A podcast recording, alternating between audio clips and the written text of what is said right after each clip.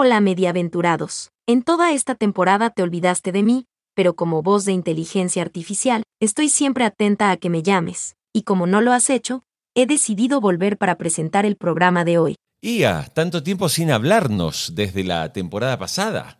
¿Estás bien? Sí, estoy bien, querido Jorge, aprendiendo y mejorando mi forma de hablar. Qué bueno que estés acá, Ia, porque este episodio realmente está buenísimo. Tengo de invitado al gerente de las cadenas musicales del grupo Prisa, Vicent Argudo. Así que estoy feliz. Yo también, porque sé que admiras profundamente a Vicent. Para mí lo fundamental, si tuviera que montar una radio, primero es pensar en para qué estoy aquí. Los 40 tiene un propósito claro y es la construcción de los éxitos musicales y, y el desarrollo de los artistas, es su propósito. En el mundo del urban, producto de, de nicho, la gente consume productos de nicho eh, en streaming. No le importa consumirlos, eso sí, les tienes que aportar algún tipo de contenido radial, un locutor que te anime, en fin, tienes que montarla como una radio de verdad, ¿no? El aprendizaje principal es ese, es que podemos vivir sin FM, es que la radio tiene un gran desarrollo si lo hace a través del mundo digital. Mediaventurados Podcast, temporada 3. La transformación. Presentado por Jorge Haley.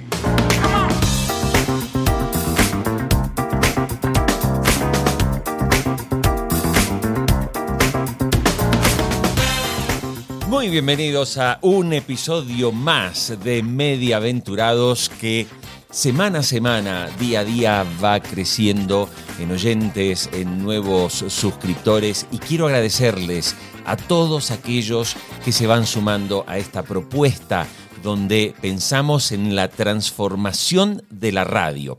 Hoy una entrevista que de punta a punta es imperdible. Vicente Argudo, además de ser uno de mis mejores amigos de la vida, es el gerente de las cadenas musicales del grupo Prisa. Como decía Ia hace un ratito nomás, es alguien a quien admiro mucho. Y en este capítulo se hace hincapié en una frase que acuñó Vicent hace bastante tiempo. La radio sin postes, con el desarrollo digital. No te pierdas una sola palabra de todo lo que dice mi invitado de hoy. ¿Tienes un proyecto y aún no desarrollaste tu web? Un webmaster.com es la solución para tener una exitosa presencia online. Y si ya tienes tu web y no funciona bien, o tu página está desactualizada, un webmaster.com te ayudará a optimizar el sitio. Como oyente de Mediaventurados Podcast, conéctate enviando un correo a eduardo.unwebmaster.com y tendrás una asesoría de diagnóstico gratuita para tener el sitio web que necesitas. ¿Eres podcaster? No lo dudes, la mejor solución la tendrás de unwebmaster.com. Vicente, quiero comenzar esta entrevista con algo que me dijo el director de maestría en industrias culturales, Agustín Espada. Lo escuchamos y reflexionamos sobre lo que dijo. Eh, yo tenía una hipótesis de trabajo desde hace varios años de que el futuro de la radio era el de la radio hablada. Y me encuentro año tras año que los números de la radio musical siguen siendo muy buenos. Y ahí no hay playlist, no hay plataforma que termine por reemplazar sea ese consumo de radio musical, que tiene que ver justamente con esta situación de consumo donde no podemos ir todo el tiempo a ver el celular y cambiar de canción, a autoprogramarnos, a elegir el tema, a buscar un artista. Hay que dejar algo de fondo 40 minutos mientras yo me encargo de llenar este Excel, este, mandar estos mails o, o cargar este camión. Vicente, ¿se puede decir que tras la pandemia eh, la radio musical recuperó fuerza e impactó y le quitó peso y relevancia a las plataformas? Yo creo que las plataformas les ha venido muy bien también la, la, pandemia para darse a, para darse a conocer, eh, sobre todo en algunos contextos donde la radio, bueno, tradicionalmente ocupaba, ocupaba un espacio, ¿no? Sabes que la radio al final satisface muchas necesidades de nuestra vida diaria y aquí apunta algunas, ¿no? El, pues la evasión, eh, el que te pueda el que te pueda proporcionar ingredientes para la conversación que vas a tener en el día de hoy, con alguna noticia que escuches, con algún comentario. Y hay uno, por ejemplo, que a mí me, me, me encanta, ¿no? que es un rol que cumplía la radio hace mucho tiempo y que ya cada vez cumple menos, que es eh, amplificar el momento. ¿no? Eh, yo, por ejemplo, soy valenciano, ya me conoces, me gusta mucho hacer paellas con mis amigos, ¿no? Entonces, tradicionalmente uno, pues, prendía la radio eh, para, pues, para hacer ese momento como más, no sé, para hacerlo mejor, ¿no? Para, como, para acompañar, para amplificarlo, para hacerlo más espectacular, más llevadero, no sé, que se viva más, ¿no? Y en ese espacio, por ejemplo, antes lo ocupaba la radio y cada vez más lo ocupan las plataformas, ¿no? Eh, pues porque a lo mejor hay mucha, bueno, la oferta que hay es mayor, entonces uno puede, puede decidir si hacer una, una paella con tintes de bossa nova o hacer una paella con, con tintes de reggaetón o de trap, depende un poco del público que recibas en casa, Entonces, en ese, en ese contexto yo creo que la pandemia le ha ayudado a las plataformas. Ahora bien, eh, el regreso al coche y el regreso a, a las rutinas, pues ha hecho que la gente vuelva a conectarse con la radio porque necesita de esos ingredientes que te comentaba antes, pues para hacer, para llevar su día. Hace dos años, este podcast Mediaventurados empezó con una entrevista contigo.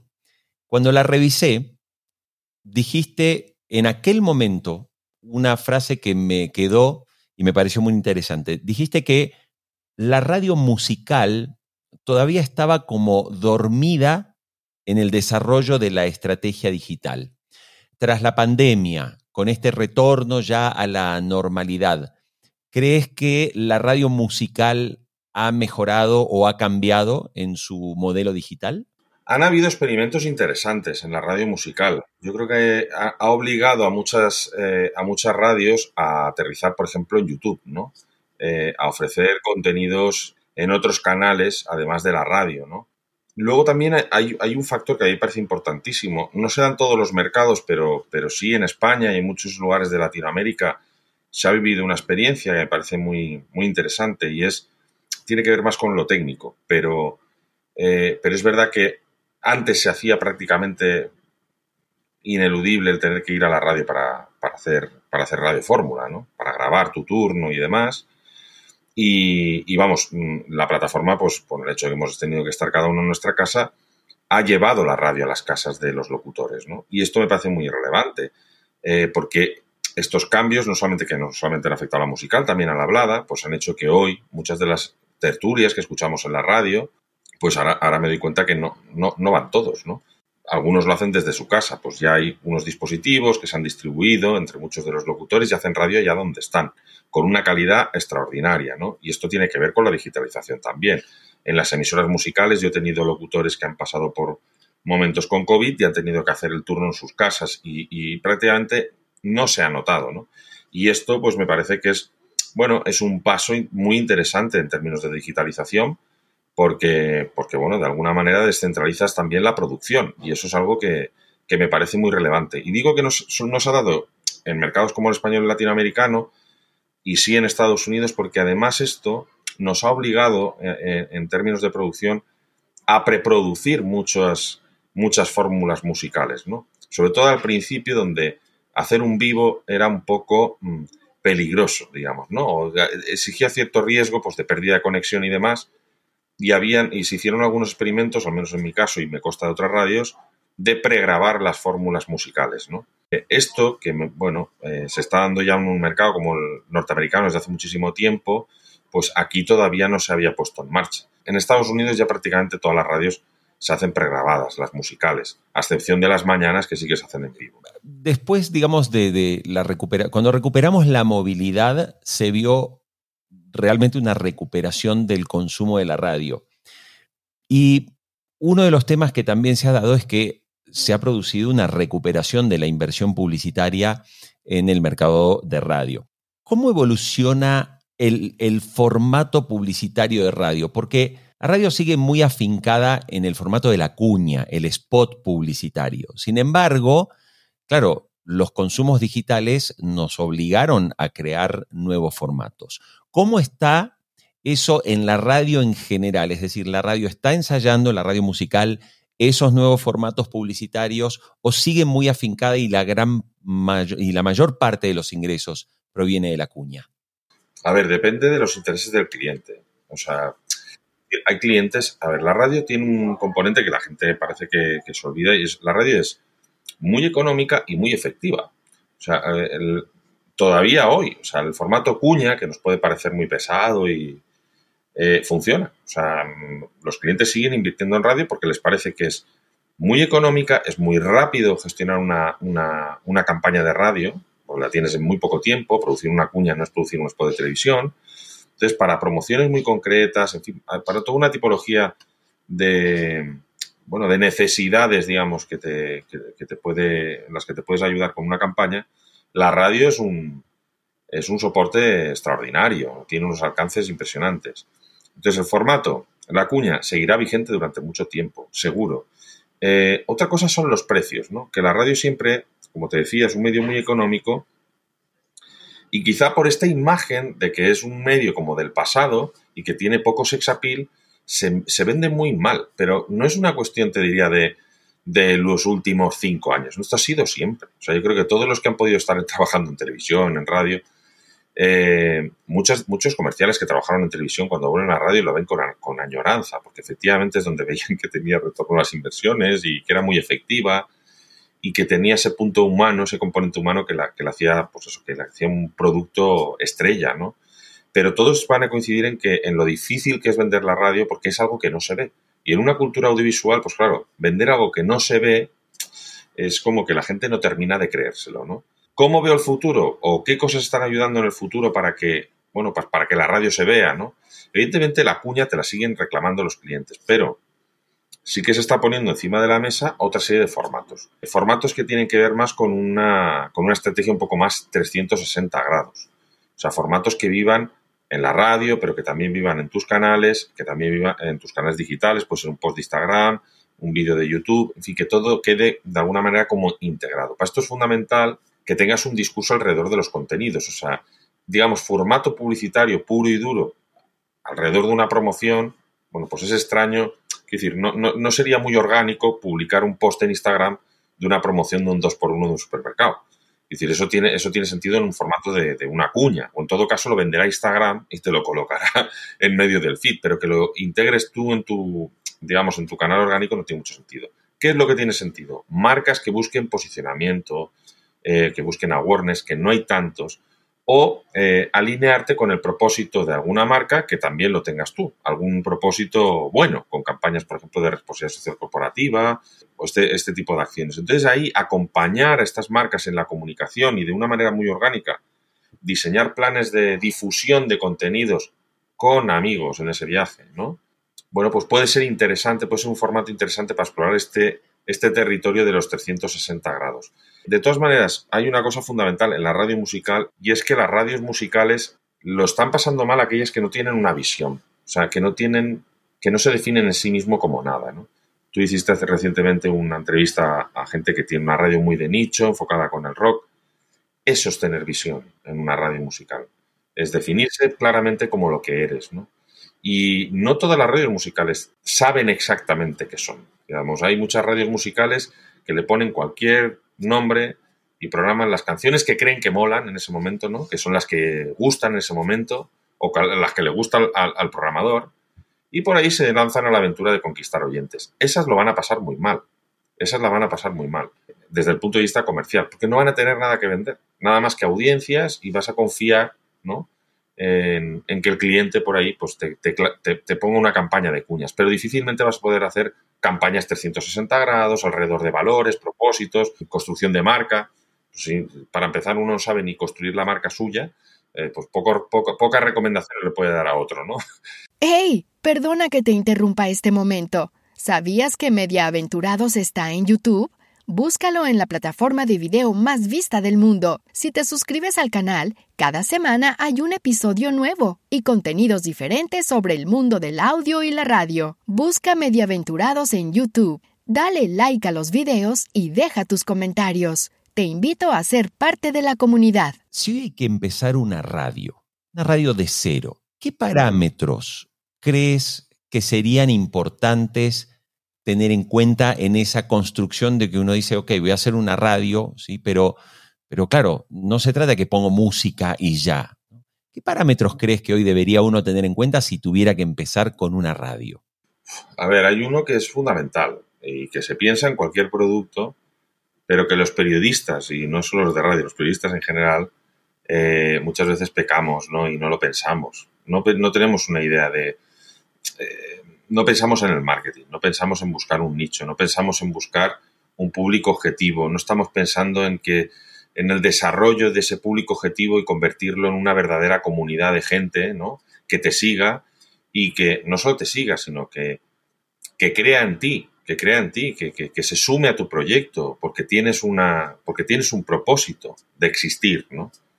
Eh, todo ese tipo de cosas para los periodistas no existen. Tú lo sabes en general, ¿eh? Digo, el periodista todavía eh, habla desde el púlpito, ¿no? Es como de, no, yo, yo sé lo que a usted le va a interesar, déjeme que le explique. Bueno, es que hoy en día no funciona tan así. Para empezar, no tienes a la gente delante. Así, cuando empiezas, tienes que ir a buscarla tú. Te tienen que encontrar. Ese hecho ya cambia radicalmente eh, o, nos obliga a meternos de lleno en una, bueno, un aterrizaje mucho más profesional y más marquetero, ¿no? Tenemos que pensar exactamente hacia dónde queremos caminar. Para mí lo fundamental, si tuviera que montar una radio, primero es pensar en para qué estoy aquí. ¿Para qué? O sea, como radio musical, ¿para qué estoy aquí? No, es que para poner buena música, bueno, es un propósito para ti, porque te quieres entretener, no para qué estás tú aquí. No es que yo creo que la gente tiene que conocer la cultura rock, ¿eh? bueno, es un propósito, es un buen propósito. Crees en un formato, crees, pero y hay que desarrollarlo y ser súper fiel a ese propósito que te marques, ¿no? Yo, por ejemplo, la, los 40 tiene un propósito claro y es la construcción de los éxitos musicales y, el desarrollo de los artistas, es su propósito. Y para ello, pues, bueno, articula toda una estrategia multicanal, con eventos, con radios, con, con podcasts, en fin, con toda una serie de, de elementos de comunicación, ¿no? De canales diferentes de comunicación que van dirigidos a construir, desarrollar artistas que tengan potencial de éxito masivo. Ya está, eso es. Quería llevarte a, a que me cuentes tiempo atrás, los 40 desarrolló una aplicación propia para el consumo de todos sus contenidos en tanto las plataformas para iPhone como para Android. ¿Qué balance con el tiempo que lleva esa aplicación, que además se invirtió mucho dinero, mucha investigación de mercado, etcétera? ¿Qué resultados, digamos, les ha generado? ¿Cómo les ha resultado esa experiencia 100% digital? A ver, yo creo que hay, bueno, hay aprendizajes muy interesantes, ¿no? Eh, yo cuando entré en 40 siendo director digital el año 2006, al, año, a los dos años, lanzamos 40 emisoras de radio. Eh, tú te acordarás ese proyecto, había 40 canales de radio, que era básicamente música, música encadenada eh, de diferentes géneros, ¿no? Tenías desde el soul hasta el jazz, el rock, música pop, por décadas, en fin era un poco lo que se llevaba entonces, o, los, proyectos de, de radio musical que veías entonces en el plano digital. Y bueno, funcionaban, sí, pero, no, pero estaban muy años luz de, los productos radiofónicos originales. ¿no? Eh, luego se, probó, se han probado radios, eh, digamos, de, no sé si estilo de vida, o bueno, que, te acompañaban en diferentes momentos de, tu vida, ¿no? Radios para entrenar, funcionaron, pero también se quedaron un poco, eh, no dejaban de ser, pues, playlist en rotación, ¿no? Sin demasiada lógica radial y tampoco, tampoco dieron grandes resultados. ¿Qué nos hemos dado cuenta? Bueno, lo que, lo que hicimos en los últimos tres años es eh, desarrollar la marca 40, eh, reconvirtiendo algunos productos que, teníamos en, la, eh, en prisa, pero que, bueno, tenían marcas secundarias, ¿no? Se llegó a la conclusión de que, oye, quizá era mucho más interesante apostar por una marca, la principal, que además identifica a la mayor parte de la gente con música, y desarrollar productos hijos de, este, de esta filosofía hacer radio, de esta visión de desarrollar artistas de éxito. ¿no? Se montaron los 40 clásicos con música, digamos, con clásicos ¿no? del pop y del rock de los últimos años, y de la electrónica, un poco lo que había puesto los 40 a lo largo de su historia. Se desarrolló los 40 urban eh, y se desarrollaron los 40 dance, ¿no? Una música urbana, reggaetón, la otra música electrónica dance. La aplicación, te lo decía porque no se puede entender sin esta estrategia. Lo que quisimos es dentro de una misma aplicación aportar estos cinco, toda esta serie de universos que, que, forman parte del espíritu de los 40, ¿no? con estos diferentes géneros. Y debajo de cada uno de estos géneros aportamos podcasts relacionados con cada una de estas emisoras y contenido de tipo playlist o discos recomendados de cada una de estas categorías. ¿no? La aplicación está integrada tanto con Spotify como con Apple con tu usuario podías consumir dentro de la aplicación de 40, si eres usuario premium, podías, eh, podías consumir las canciones, la música que te recomendábamos. Aprendizajes. Hemos visto que la radio hecha de verdad, o sea, la radio radio, funciona extraordinariamente bien. ¿Qué hemos visto? Los 40 Urban. Es una radio que apenas tiene postes de FM, pero ha salido rankeado en el EGM en provincias donde no tenemos poste de FM y además con números muy interesantes. Esto es un gran aprendizaje, es decir, hemos utilizado una única, el utilizar una única plataforma con un producto de éxito y otras derivadas, pues nos ha llevado a que hay mucha gente que ya, mm, vamos, que no le importa que no tenga la radio en FM, se lo conecta al celular en el automóvil o en el trabajo y escucha eh, Urban, que por la, por, pues eso, su ciudad a lo mejor no tiene cobertura de, frecuencia modulada, ¿no? También hemos visto un crecimiento espectacular del producto Classic, los 40 Classic, que es una radio que tampoco tiene muchos postes de FM, pero en lo digital nos está dando unos números extraordinarios. Y los 40 Dance es un producto que no tiene directamente postes de FM y donde hemos visto un desarrollo extraordinario en el universo del podcast. Fíjate que de todos los productos, el producto de dance y electrónico, aprendizaje, el podcast. Las sesiones es un formato que se adapta muy bien al formato podcast. Es algo que nosotros no, no teníamos en el radar y es un aprendizaje interesante. ¿no? En el mundo del urban, producto de, nicho. La gente consume productos de nicho eh, en streaming. No le importa consumirlos, eso sí, les tienes que aportar algún tipo de contenido radial, un locutor que te anime, en fin, tienes que montarla como una radio de verdad, ¿no? El aprendizaje principal es ese, es que podemos vivir sin FM, es que la radio tiene un gran desarrollo si lo hace a través del mundo digital. Cosas que sí que hemos aprendido que no funcionan o que funcionan menos o que no funcionan en el entorno de la aplicación, ¿no? es, eh, es el tema de las recomendaciones musicales o de las playlists, que hemos visto que sí impulsamos el consumo de las playlists, eh, pero la gente, pues, aunque las consume en nuestra aplicación, no la consume con el entusiasmo que nosotros pensamos. Hemos ganado muchos suscriptores en las listas y hay algunas de ellas que tienen muchísimas reproducciones, pero no generan suscriptores desde la aplicación. Hay un hecho interesante y te quería comentar sobre el tema playlist porque es algo que integramos ahí como una gran novedad y, verdaderamente sí, nos, nos, ha, nos, ha, ayudado a impulsar ese mundo de las playlists con marca de radio, ¿no? Como la lista de los 40 principales, de los 40 principales, la lista de los 40. Bueno, la lista de los 40 no tiene un gran volumen de suscriptores si vas a Spotify, comparado con otras, ¿no? Con las oficiales de Spotify por lo menos. Es muy difícil encontrar la oficial en el buscador. Me imagino que Spotify hará lo posible para que no salga en el primer, en el primer resultado de búsqueda pero tenemos la constancia de, cuando, de que cuando entran artistas a la lista de los 40, tengo constancia porque me llaman managers, me llaman compañías, les empuja sustantivamente el consumo digital de esos artistas. Y ahí vamos un poco a por qué tiene sentido, o por qué en nuestro caso, tiene sentido que la lista de los 40 oficial esté en Spotify y debemos de perderle el miedo a que esté ahí, ¿no? y a que nos pueda robar oyentes. Y es que no dejamos de lado el propósito que te, a que te aludí antes. Nuestro propósito es desarrollar artista, talento, canciones de éxito.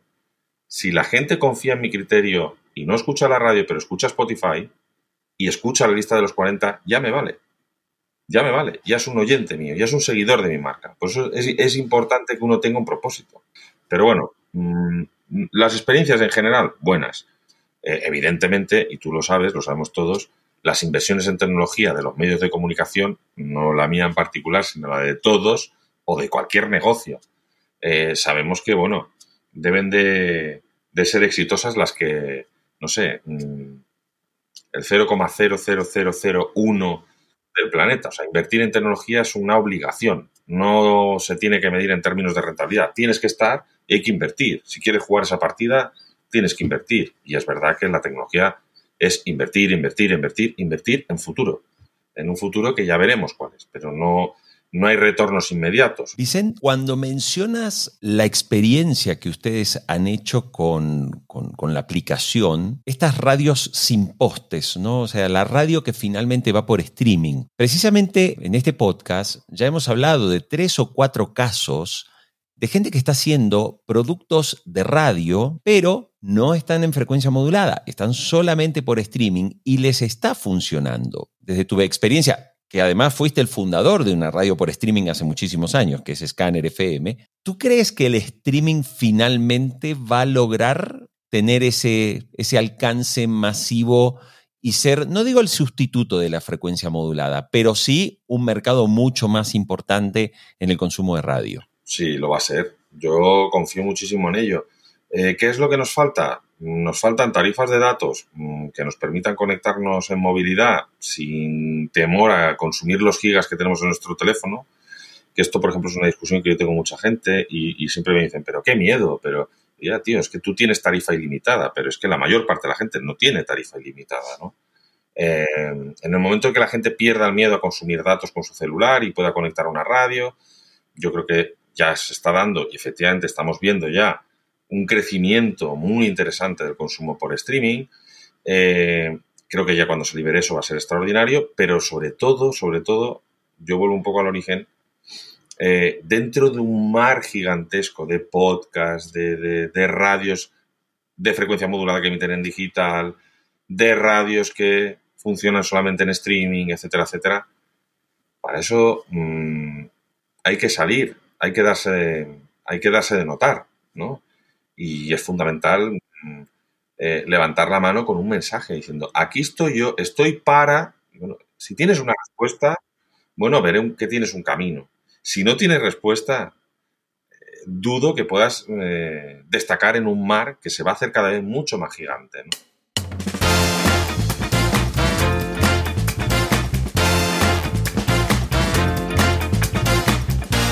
Cuando hablan los que saben, prefiero no acotar nada. Vicente Argudo nos ha dado una clase magistral de radio musical. Señores, tengan buena semana. El próximo episodio Fútbol, pasión de multitudes.